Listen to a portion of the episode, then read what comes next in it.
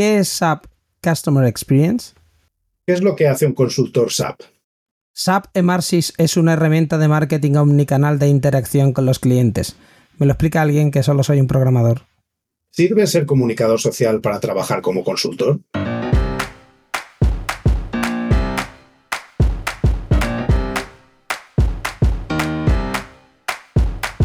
Bienvenidos a Unicode U00D1. El podcast para desarrolladores móviles y no tan móviles patrocinado por MongoDB. Yo soy Diego Freniche. Y yo soy Jorge Ortiz.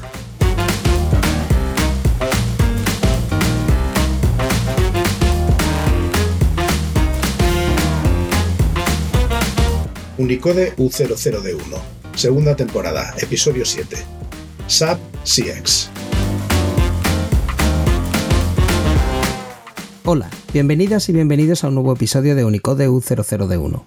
Hoy tenemos como invitada a María Belén Ballesteros.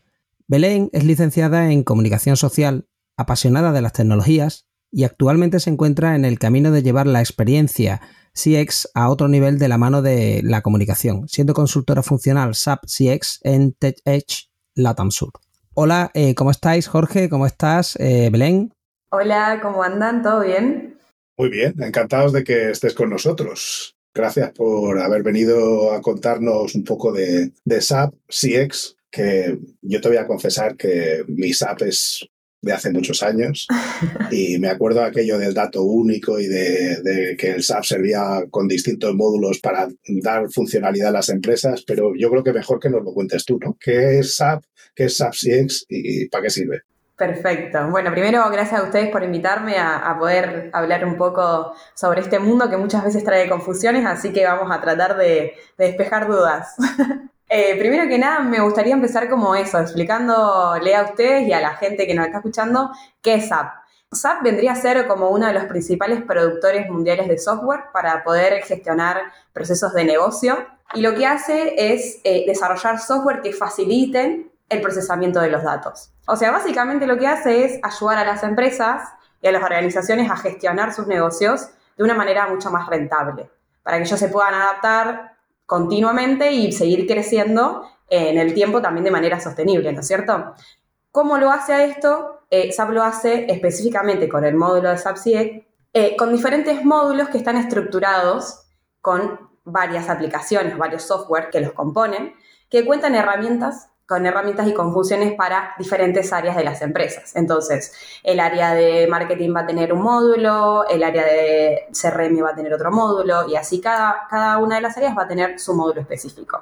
Dicho esto, voy a explicar directamente qué sería el módulo de SAP CX. ¿Qué es esto del SAP CX que todo el mundo habla? Una cosa, Belén, lo digo por si alguien quiere ver lo que hace SAP, porque has dicho tú que es un fabricante de software, yo siempre he tenido la idea de que era el CRM. Tienen una página de productos de la A a la Z en la que cuando entras eso no se acaba nunca. O sea, es como, ostras, y esto, y haces scroll y scroll, y hay ahí de todo. Entonces, es como que hay muchos productos, hay muchas cosas. De hecho, nosotros utilizamos para los gastos concurso, uno de los productos de SAP lo utilizamos eh, dentro de MongoDB. Entonces, bueno, no, quería hacer como este pequeño tal, porque muchas veces uno tiene la idea de que SAP solamente, ¿no? Es como el, el CRM ya está y, dices tú, no, es que esto hace muchos productos y cuando te metes aquí en la página de productos es como, esto no se acaba nunca, o sea, a ver si esto llega al, al final de esto. Perdón, entonces, nos contabas que era CX, ya, por fin. Sí, exacto. Eso, de la mano de lo que vos decís es, eh, lo que vos pensás que existe, existe. algo para, un producto para recursos humanos está, un producto para marketing está, un producto para enseñarles a la, no sé, para las capacitaciones internas de una empresa está, y para lo que sea va a existir un, producto de SAP, totalmente. SAP CX lo que viene a hacer es un poco a nuclear y darle forma a todos estos productos que por separado quizás no se entienden tanto. Entonces lo que viene es ayudar a, gestionar, a mejorar estos procesos de negocio que quizás son complejos. Entonces, ¿cómo hace esto? Lo hace dándole a los empleados de diferentes departamentos o áreas el acceso a la información de una manera más fácil en tiempo real. Entonces, lo que hace el módulo de SAP CX con todas las herramientas que lo componen, es unificar los datos de las clientes de toda la empresa y mediante inteligencia artificial construye perfiles únicos que ayudan a comprender realmente a los clientes sus preferencias, sus deseos, qué es lo que sienten y hace que se sienta ese cliente también como único, ¿no? Dentro de la empresa cuando la empresa se comunica con ellos. Y a su vez también, que esto me parece como muy importante, empodera a los empleados de todos los departamentos para que tengan la confianza para crear estas conexiones con los clientes de manera más simple y más útil. Podemos decirlo como si fuera eh, con una analogía que nosotros a veces usamos, que es que el módulo de SAP CX es como un Ferrari, pero necesita de un piloto para manejar ese Ferrari. Entonces, si bien a veces se suele pensar o se tiene este miedo de que cuando empezaron a avanzar las tecnologías iban a reemplazar el trabajo de, las personas en las empresas, es todo lo contrario. Entonces, lo que, lo que vienen a hacer estas herramientas que están dentro del módulo de SAP es brindarle la información para que los empleados puedan comunicarse con los clientes de una manera más sencilla, más útil y con muchísima más información para poder pensar sus estrategias. Como resultado, las empresas adquiriendo el módulo de SAPSIEC lo que hacen es aceleran los flujos de trabajo, aumentan la eficiencia operativa, aumentan la productividad, mejoran la, la experiencia del cliente, que es el objetivo de este módulo. Para que entiendan un poco más, nosotros lo que solemos hacer es tratar de explicar el módulo de SAP como si fuera una especie de gráfico donde tenemos la X y la O, ambos son datos, y en el medio, para poder unir eso, hay muchas eh, suites, ¿no? Que la integran, ¿no? En cada uno de estos módulos eh, van a estar enfocados en la experiencia del cliente, en el modelo de datos, en la extensibilidad, y gracias al complemento, la unificación y la comunicación que hay en cada uno de estos módulos, vamos a poder lograr el objetivo de la, de la suite de CX, que es que, que la suma de cada uno se pueda escuchar, se pueda entender y se pueda actuar en pos de esos datos.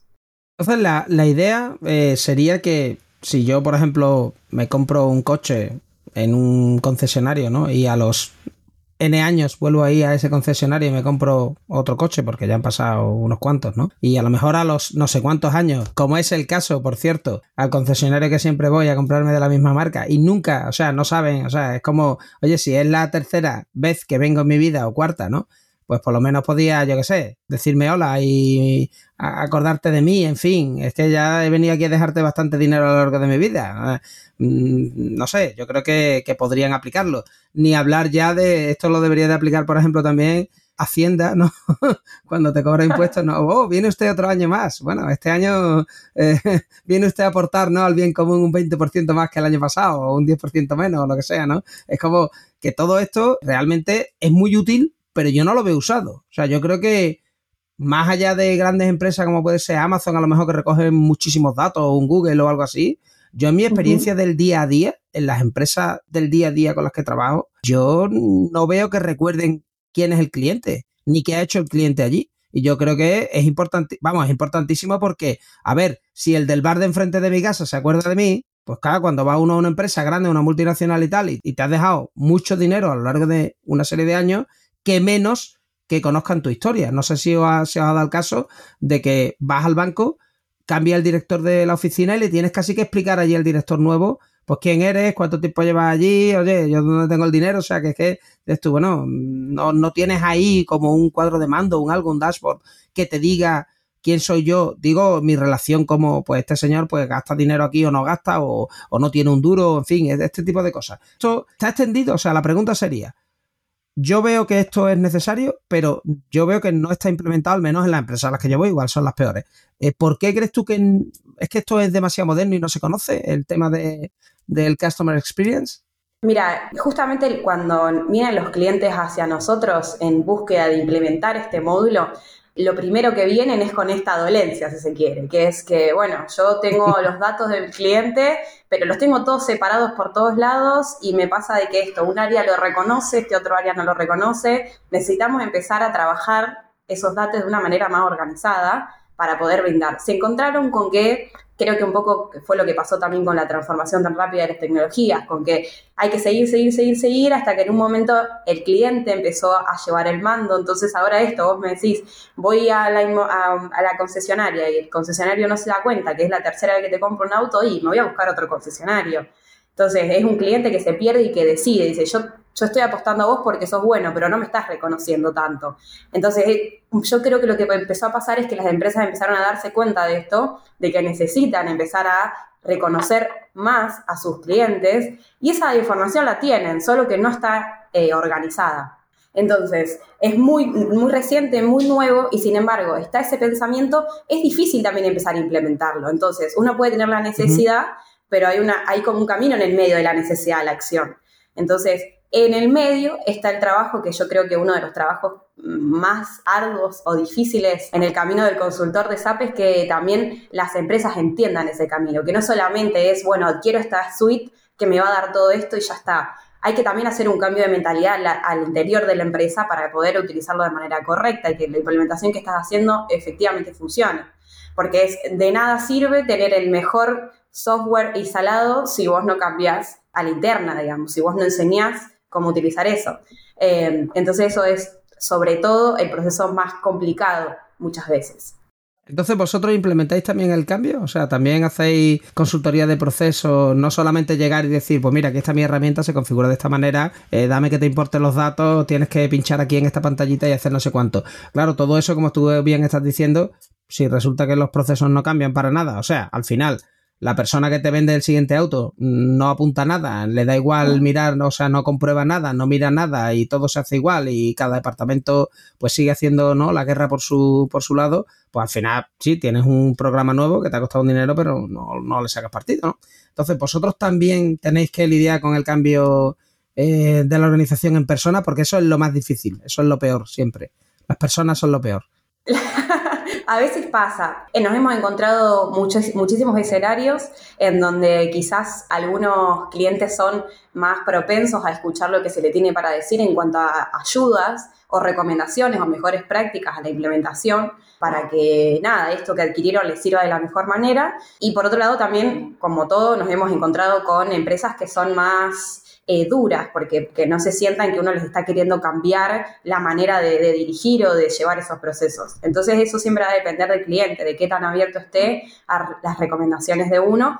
Y eso también, que quizás una de las, de las cosas que más nos suelen pasar en el medio de las implementaciones es nos empezamos a encontrar con errores o con muchas discusiones internas que se dan adentro de la empresa, porque claro, cuando uno va a incorporar un, un sistema nuevo, eh, eso inevitablemente te hace revisar tus propios procesos internos. Entonces se empiezan a encontrar con errores internos que a veces están dispuestos a cambiar y a veces no están dispuestos. Entonces nosotros vamos a poder avanzar en profundidad si ellos están dispuestos a cambiar esas cosas. Si no, muchas veces ha pasado, bueno, está bien, lo podemos implementar igual, pero esto en un futuro te va a fallar, te va a saltar este error. Entonces, a veces eso, no sé, se implementa de todas formas por decisión propia de, la empresa.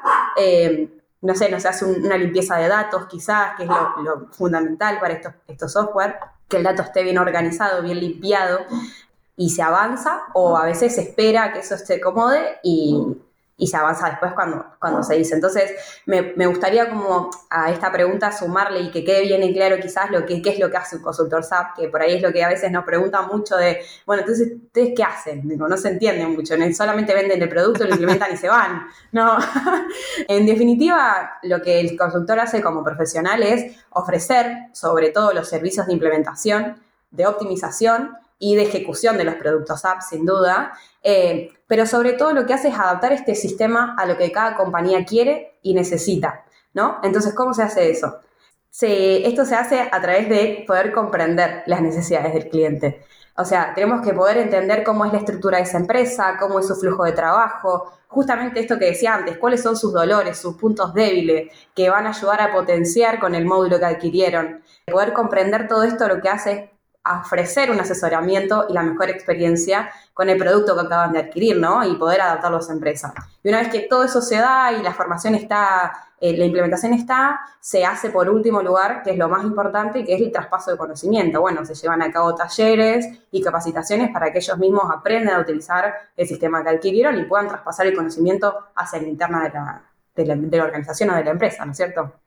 Vale, yo con las, las veces que he interactuado con gente que hacía consultoría de SAP, siempre me ha llamado la atención pues que al final, como estabas explicando, hay muchas partes de ajuste, porque al final el software puede ser fantástico, pero cuando como humanos sin tener en cuenta el software cuando vamos de una empresa a otra y aunque estemos trabajando en el mismo departamento que en la empresa anterior, pues las cosas no se hacen exactamente igual. Entonces, hacer un software que sea único para todas las empresas del universo es muy difícil. Al final, eso requiere ciertos ajustes que parte, como estabas explicando, es a los procesos, pero en otra parte también es que el software esté parametrizado conforme a lo que yo necesito en mi empresa, porque no sé, porque cuando yo tomo un pedido quiero guardar este dato que otras empresas no lo guardan, pero para mí es muy relevante, o que mi contabilidad quiero que se haga con esta forma especial y que me lo separe en estos grupos, o la razón que sea. Sin embargo, cuando nos estabas contando antes el cómo fluye esta información del módulo CX, nos has dicho que parte de eso, o si lo he entendido yo bien, lo hace mediante inteligencia artificial. O sea, que no hay un ajuste como tal en el que en cómo fluyen los datos, sino que la inteligencia artificial es la que define qué datos te interesan en cada momento y, te da la capacidad de acceder a ellos.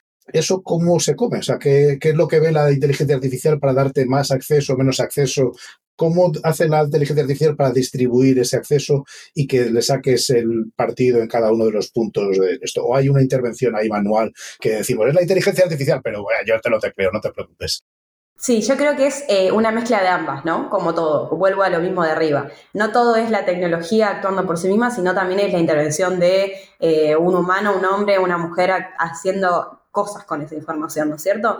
Antes, más arriba, yo cuando les hablaba de SAP CX, les, contaba que estaba la suite de SAP CX está compuesta por varios módulos. Eh, esos módulos tienen en cuenta el módulo de marketing, que tiene que ver con el SAP Marketing Cloud y con Emarsis, que después vamos a hablar más adelante si quieren. Está Commerce Cloud, Commerce Data Cloud, Sales Cloud y Service Cloud hay clientes que adquieren el producto completo, entonces estas herramientas se hablan entre sí, entonces vos podés ir manejando estos datos con inteligencia artificial de manera más específica, dependiendo qué es el producto que vos tengas adquirido, ¿no es cierto?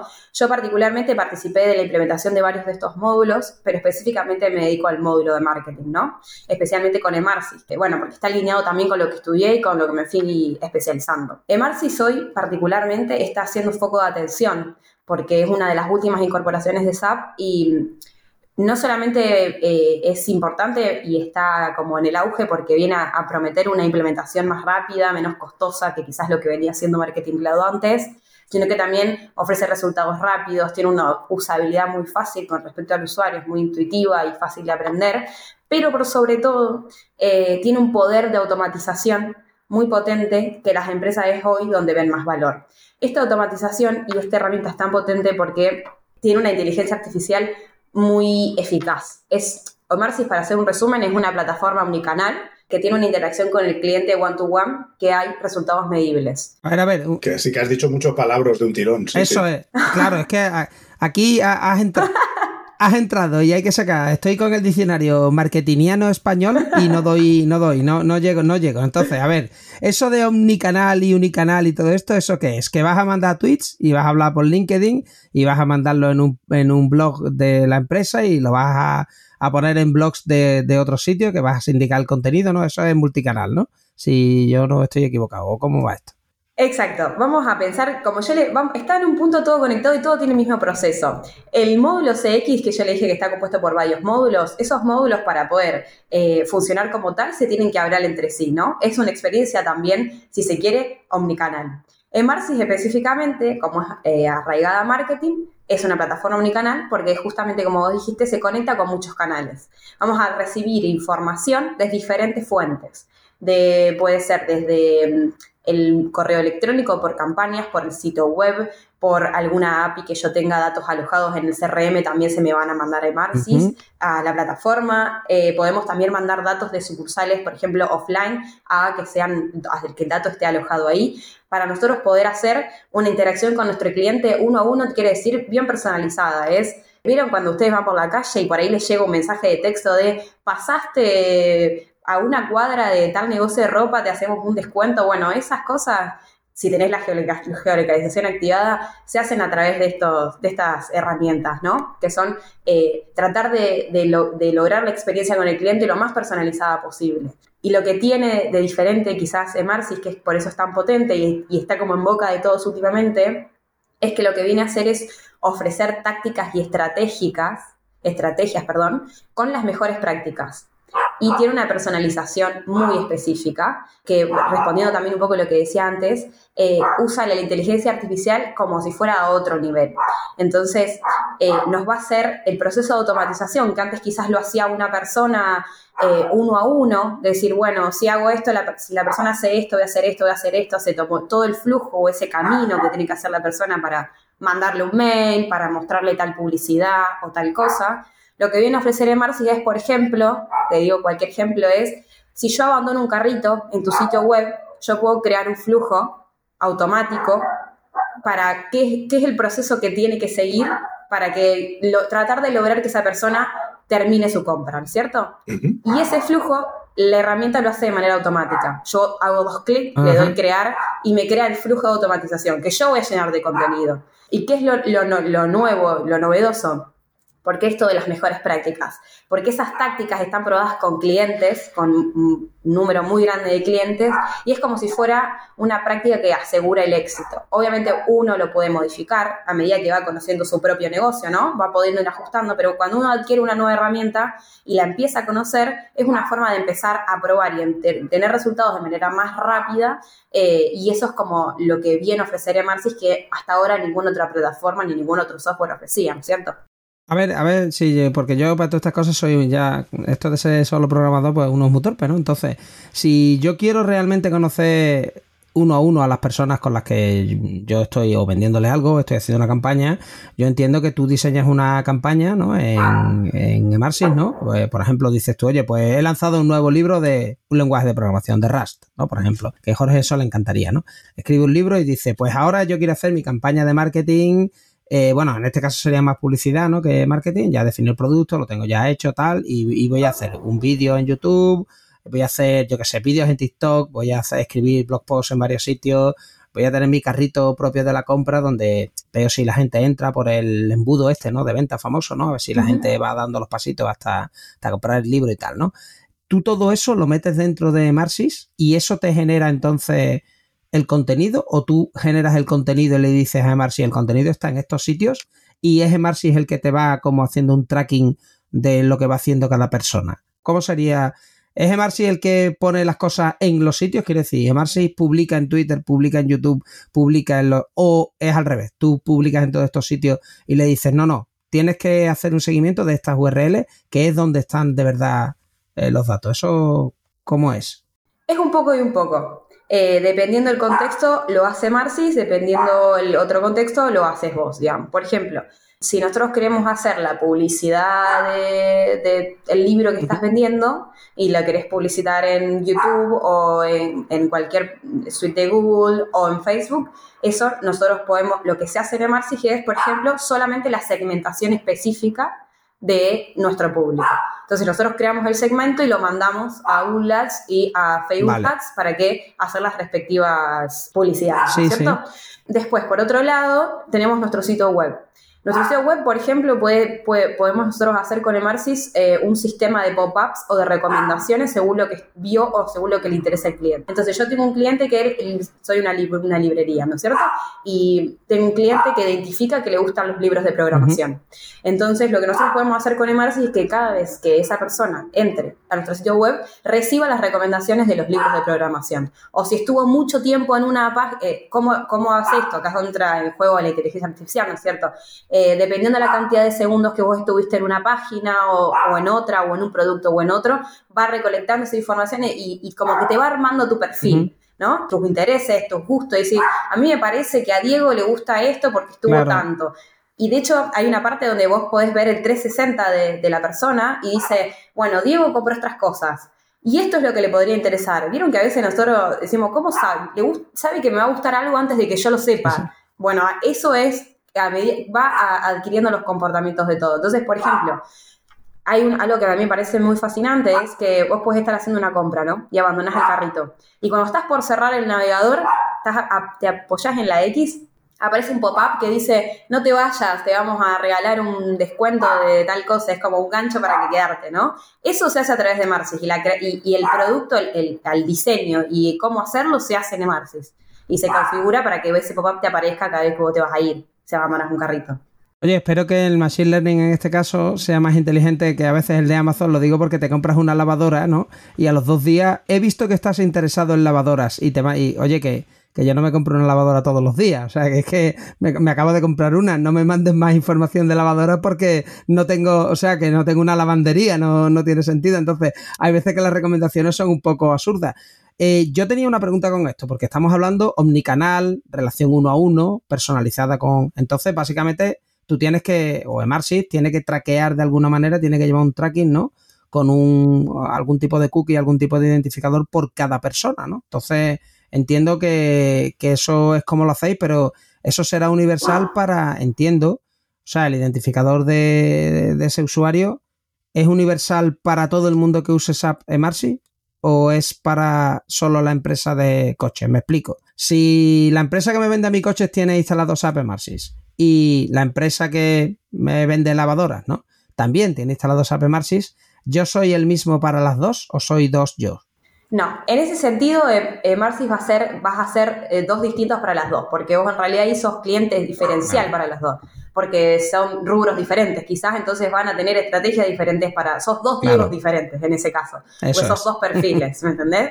Sí, quizás, que en esto no me voy a meter tan en profundidad porque no lo sé tanto, pero Customer Data Cloud lo que hace es sí tener identificado un Diego, ¿no? Para después quizás enviarle esta información a otra suite de SAP, ¿no? Pero hablando específicamente...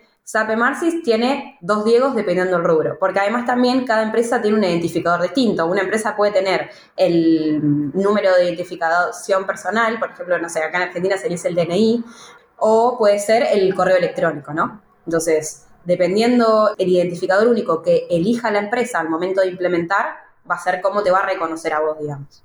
Vale, y con todo esto que no vamos a negarlo, tiene una parte un poco de que da un poco de miedo el, que sepan todo lo que todo lo que tú quieres y lo que te gusta y lo que no. Hay también, o sea, una parte estratégica, porque la parte estratégica de marketing que has contado de te hago una oferta de último momento para mantenerte ahí, tiene su contrapartida, que es que a lo mejor la gente se aprende la película y antes de comprar dice, voy a hacer como que me voy a ir. Ah, me ha regalado el cupón. Eso, que por ejemplo, todos los que compramos billetes de avión con cierta frecuencia, sabes que no, no deberías hacer la misma búsqueda dos veces porque te van a subir un 10% el, el vuelo. ¿Esas tácticas también las aprende o, las regulas tú personalmente? Yo creo que hay que diferenciar y me parece muy importante esto que es, Marcis y, toda, y cualquier eh, software ¿no? que uno pueda implementar en su empresa, no es, eh, si bien tiene mucha potencialidad, no deja de ser las decisiones que toma controladas por una persona, ¿no? Entonces, esto que vos también decías de Amazon no me funciona bien porque me compré una lavadora y después me la volvió a decir, eso no es culpa de Marcis, tampoco va a ser culpa de la persona, ¿no? Pero tiene que ver con una estrategia, ¿no? Cuando nosotros eh, implementamos Marcis y armamos una táctica, no podemos dejar bueno, listo, esto ya está, lo dejamos que corra, que corra, que corra. Terminamos después, no funciona. Esto que dijimos al principio, tenemos que estar todo el tiempo ahí encima, educando a la, educando a la plataforma sobre todo, educando a la persona que lo está haciendo, para que todos esos pasos que va haciendo el cliente de manera diferente, no, no le estemos agobiando con, con, información, no le estemos diciéndole, comprame esto, comprame esto, ya te lo compré, deja de mostrármelo. Entonces, esos son porque son los procesos que no se revisan. No le podemos, o sea, existe la automatización, existe la facilidad de, estos procesos que ya se vienen dados, pero si esos procesos no están no tienen un seguimiento y no tienen un ajuste, empiezan a generar el efecto contrario, ¿no? Es como las soluciones no son mágicas, necesitan también del compromiso y de la creatividad de las personas que las utilizan, ¿no es cierto? Vale, pero entonces, ¿e-, ¿esa es la parte que vosotros ajustáis o la, pone el cliente? ¿Es esa parte de la consultoría que vosotros ayudáis a, perfilar esas tácticas y esas estrategias, como nos decías antes, conforme las buenas prácticas? ¿O, o eso surge más de ya el cliente dice, no, no, yo no le voy a dar un cupón a nadie porque me haga como que se me va de la página web, porque eso ya me conozco de un truco. ¿Cómo funciona? ¿Cuál, quién, pone qué en esa parte? Sí, eso, como también dije antes, va a depender mucho de la empresa. Nosotros tenemos empresas y clientes que mm, terminada el, tiempo de implementación eligen seguir con nosotros mediante un soporte porque puede pasar que ellos empiezan a utilizar la herramienta y no solo se encuentran con dudas técnicas quizás del funcionamiento, de la programación de, de ciertas cosas, sino que también empiezan a surgir dudas más en cuanto a la usabilidad, ¿no? Es como esto, no sé si lo entendí tan bien o muchas veces se da la eh, que es las menos, ¿no? Porque también que, los equipos de, marketing o de comunicación no se sientan que eh, no, los, no saben usar las cosas. Entonces es como a veces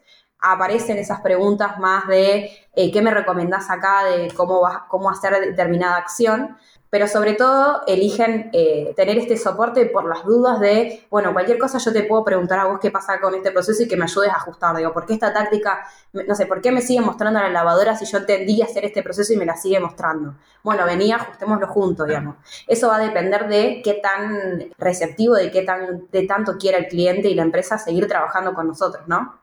Vale. Y cuando ya se ha aplicado, por, yo entiendo que esto habrá iteraciones, ¿no? Que no hay una implementación perfecta, sino que vais haciendo ajustes conforme las cosas incluso van cambiando, las necesidades o el producto que se está vendiendo, o en las necesidades del mercado, o incluso la capacidad de comprar pues por cosas tan tontas como la inflación. El, cómo se hace los ajustes de esto a lo largo del tiempo requiere siempre vuestra intervención como consultores o, es ya parte que toma el control el, cliente si quiere y lo hacen ellos?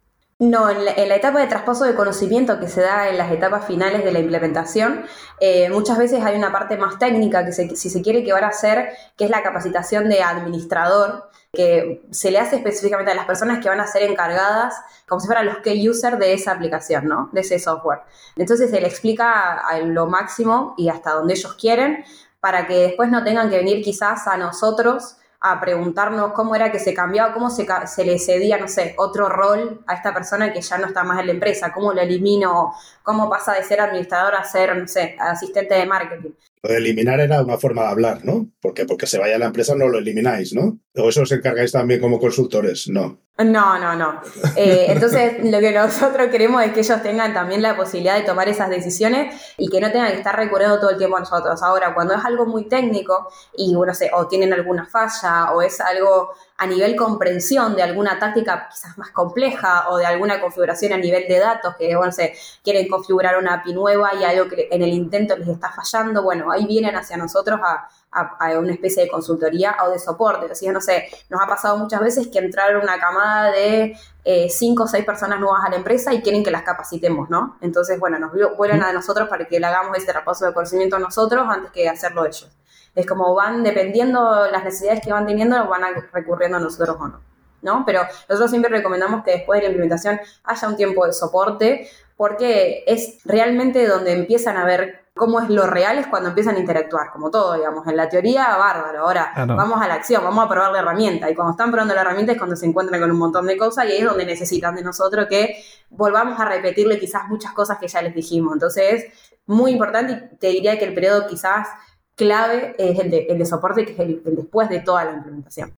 Vas a perdonarme mi absoluto desconocimiento, porque no sé cómo es esto en Argentina, pero es bien conocido y somos como europeos, somos culpables de todos esos mensajes de ¿está usted seguro que quiere cookies y tal? Que son un poco pesados. Pero eh, lo que estabas contando de, seguir ese perfil y trazar ese 360 del cliente, pues tiene que ir vinculado a un cierto rastreo. Y por tanto hay unas leyes que supongo que allá en Latinoamérica hay las equivalentes y con sus connotaciones positivas y negativas, y sabes que en Estados Unidos hay otras, nosotros tenemos las nuestras acá.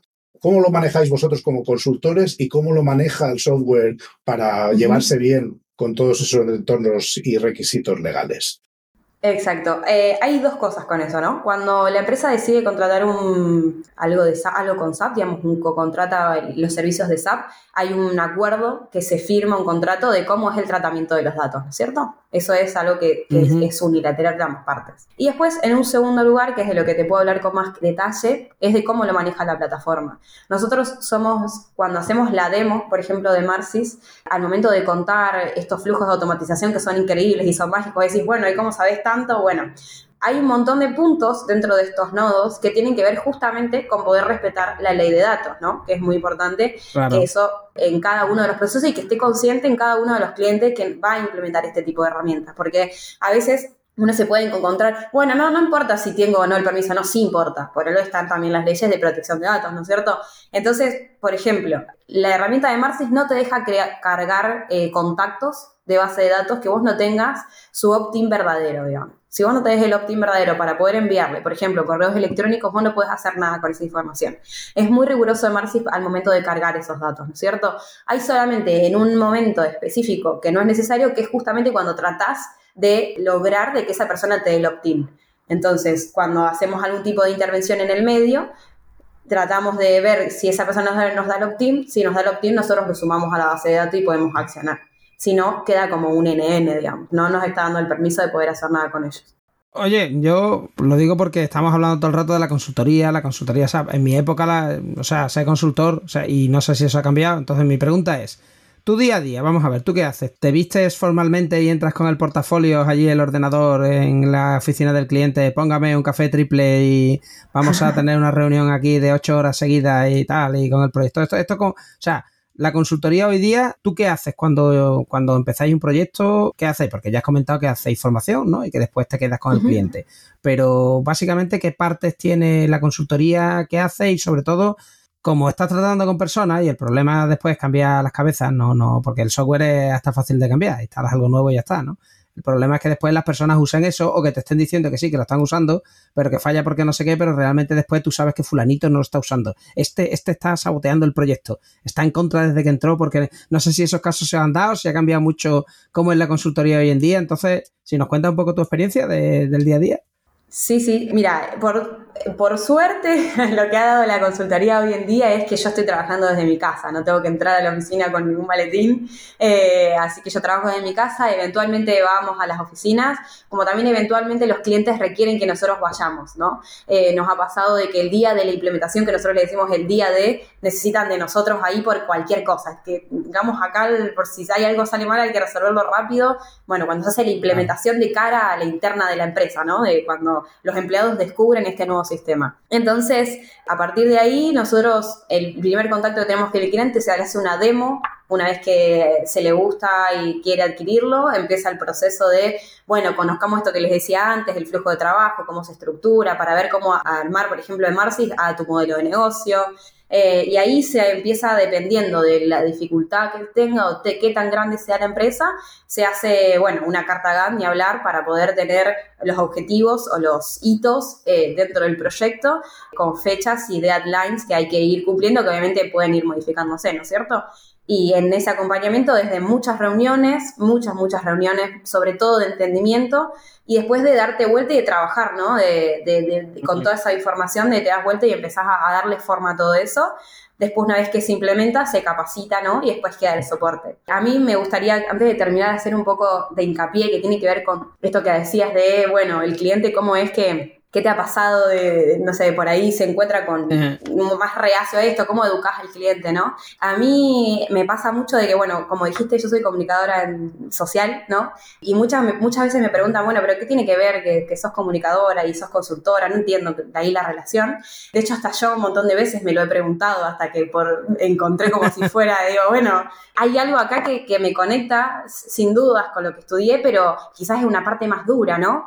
Hace poco leí un libro que se llamaba Roma como un artista de Autis Cleon que decía una parte algo así como si a vos te atraen varias cosas, seguí invirtiendo tiempo en esa, deja que interactúen, que hablen entre ellas, que algo va a surgir de eso, ¿no?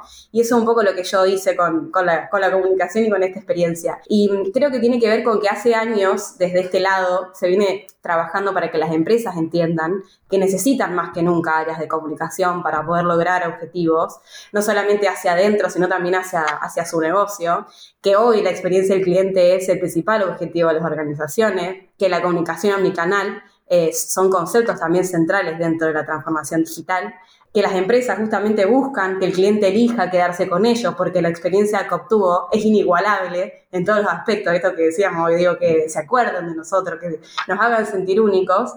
Entonces yo creo que eso es posible, mucho más posible, si hay un comunicador o una comunicadora en el equipo Porque es necesario que en cada equipo que en el que se desarrolle o se venda un producto haya esta presencia para que le pueda dar el tinte que se necesita en cuanto al lenguaje, para que esa comunicación de venta sea asertiva, responsable, dirigida. ¿Cuántas veces se ha pasado que eh, es un excelente producto mal comunicado? Entonces nadie entiende después qué pasó, ¿no? Y nadie se pone a pensar que en realidad estuvo mal comunicado. Empieza a buscar a los errores en un montón de otros lugares, ¿no? Y al revés, un horroroso producto muy bien comunicado y que después cuando te pones a usarlo dices, pero Dios mío, o sea, al final, ¿no? Esto, ¿por qué lo usa la gente? Si esto es, horroroso. Exacto, entonces me he encontrado en un montón de procesos de implementación, observando desde este lado que muchos de los problemas que tenían los clientes que nos contrataban tenían que ver con dolencias en las áreas o, en, formas de comunicar esta nueva implementación que tenían o, incluso entre comunicación interna entre las áreas que trabajan en la misma implementación y poder ser parte de, descubrir esas cosas y tratar de ayudarlos en ese proceso, yo creo que es una mirada que me lo permite hacer solo gracias a la formación que tuve, ¿no es cierto? Y que quizás a otra persona, si no está en ese proceso, se le pasa de largo y después no entiende por qué el día de salieron mal las cosas, porque no entiende que su empleado no, no, se, no descubrió que tiene un, proceso nuevo, ¿no? De repente entró, abrió su computadora, ay, tengo un software nuevo, ¿qué pasó? Nadie le dijo nada. Entonces es súper necesario esa, dirigir esa comunicación hacia, hacia donde, donde tiene que ir, digamos. Es como lo que no se comunica no existe. Entonces es necesario, por eso también está el UX Research, el UX Writing, que son todas carreras que empezaron ahora, que sin duda un comunicador es algo que puede hacer porque tienes que estar la mirada ahí pendiente en, ese, en esa cosa que a los demás se les escapa porque no están pensando en la comunicación, porque no entienden bien qué es la comunicación y hay que estar todo el tiempo dándole vuelta, ¿no? Entonces yo creo que desde ese punto de vista es importante ofrecer ese valor agregado y además de que nada, soy una fiel creadora de que un profesional es aquel que puede dejar su valor agregado eh, a eso que, esté, que está haciendo, esté donde esté, ¿no? Entonces me parece que es como muy importante recalcar también eso. Ciertamente, y, estoy 100% de acuerdo contigo en que, o sea, podemos hacer un trabajo excelente en algunas de las cosas, pero si al final no, el otro lado no se entera, pues como si el trabajo no hubiera ocurrido. Entonces, eh, sin duda es importante. Y sobre lo que has dicho del UX Research, animo a la gente a que se escuche el episodio anterior al tuyo, en el que hablábamos precisamente de ese tema con Talía. Déjame que te haga una, una última pregunta sobre esto has contado muchas piezas que componen las distintas partes del módulo CX y el despliegue por partes o combinado en la forma en la que se comunican entre ellos para llegar a esto. Los resultados que tú has visto, tu experiencia de consultora, son muy variantes con respecto a de una empresa a otra. ¿Cuáles son las empresas que tienen más éxito y cuáles son las que tienen menos después de implementar esto? Porque irá bien, pero no todo el mundo sacará los mismos beneficios de montar un sistema así. ¿Dónde es donde tiene más sentido el montar esto y dónde parece que es más neutro? Yo creo que las empresas sin duda que más eh, logran explotar y sacarle el mayor provecho a eh, lo que adquieren son aquellas que son más flexibles y más abiertas a la escucha de, que, de lo que uno tiene para decirle, ¿no es cierto? Es como esto que decíamos antes. si nos hemos encontrado con empresas que estaban confiaban sumamente en lo que nosotros les estábamos diciendo y que teníamos la experiencia y que sabíamos que le estábamos ofreciendo la mejor práctica, entonces desde un lugar de escucha, ¿no? Entonces, eh, desde ese lugar, sin duda, son los casos de éxito que más tenemos, son aquellas empresas con las que pudimos trabajar como par. Nosotros siempre decimos, no es que vos sos la empresa, yo soy el consultor, somos un equipo, estamos implementando los dos juntos esto, ¿no? Soy también parte de tu empresa en este momento y vos también sos parte de mi equipo de implementación. Es un trabajo en conjunto. Entonces, aquellas empresas que logran entender eso son con las que más fácil es trabajar y con las que más logran el éxito a lo largo del tiempo con la herramienta. Ahora, si son quizás más duras con su proceso, y no, mi empresa es así, esta sí se estructura, esto no va a cambiar, y después pasa de que dejan el software sin uso. Entonces hacen una inversión muy grande, lo usan un mes, se rinden, se frustran, lo dejan. Entonces, eso muchas veces eh, no tiene que ver con nosotros como implementadores o como consultores, ¿no? Sino que tiene que ver con hacer quizá un mea culpa como empresa de cómo yo me paro frente a esto nuevo que quiero adquirir y qué tan dispuesto estoy a este nuevo cambio que quiero para mi empresa. Eso sin duda es lo, lo más importante. Bueno, pues muchas gracias porque, vamos, para alguien como yo que no entiende prácticamente nada de SAP, quedan muchas cosas muy claras. ya sabes dónde estamos. Estás invitada a venir cuando quieras otra vez. Y gracias por haber estado con nosotros este ratito. Muchas gracias a usted por la invitación, hermoso eh, poder charlar, se siente muy, muy cómodo y ojalá pueda visitarlos muy pronto, sin dudas. Venga, hasta luego. Hasta luego. Adiós. Si tienes una app y quieres añadirle la capacidad de sincronizarse entre dispositivos sin tener que hacerte un máster de programación de backends, prueba Realm SDK. Gracias por escucharnos. Si te ha gustado y quieres que podamos crear nuevos episodios, te pedimos que nos ayudes a difundir este podcast. Puedes decírselo a tus compañeros, retuitear cuando anunciemos nuevos episodios, suscribirte para que se descarguen los nuevos episodios automáticamente, o todavía mejor, puedes ponernos una valoración espectacular en tu plataforma de podcasting. Si tienes sugerencias sobre cómo podemos hacerlo mejor, propuestas de invitados o contenidos, ponlo en un tuit mencionando a Diego, arroba de Freniche, o a Jorge, arroba JD Ortiz. Te recomendamos atender a los meetups de Realm, tienes el enlace en la descripción, y si tienes dudas sobre Realm o MongoDB, puedes participar en los foros. Si podemos aportar algo a tu comunidad, estaríamos encantados de atender a vuestros eventos, podcasts, conferencias o meetups. Por último, queremos recomendarte nuestro podcast hermano en inglés, The MongoDB Podcast, presentado por Michael Lynn y en el que se entrevista a desarrolladores, emprendedores y empresas. Lo tienes disponible en las principales plataformas de podcasting. Esto es todo por este episodio de Unicode U00D1 Podcast. Hasta la semana que viene.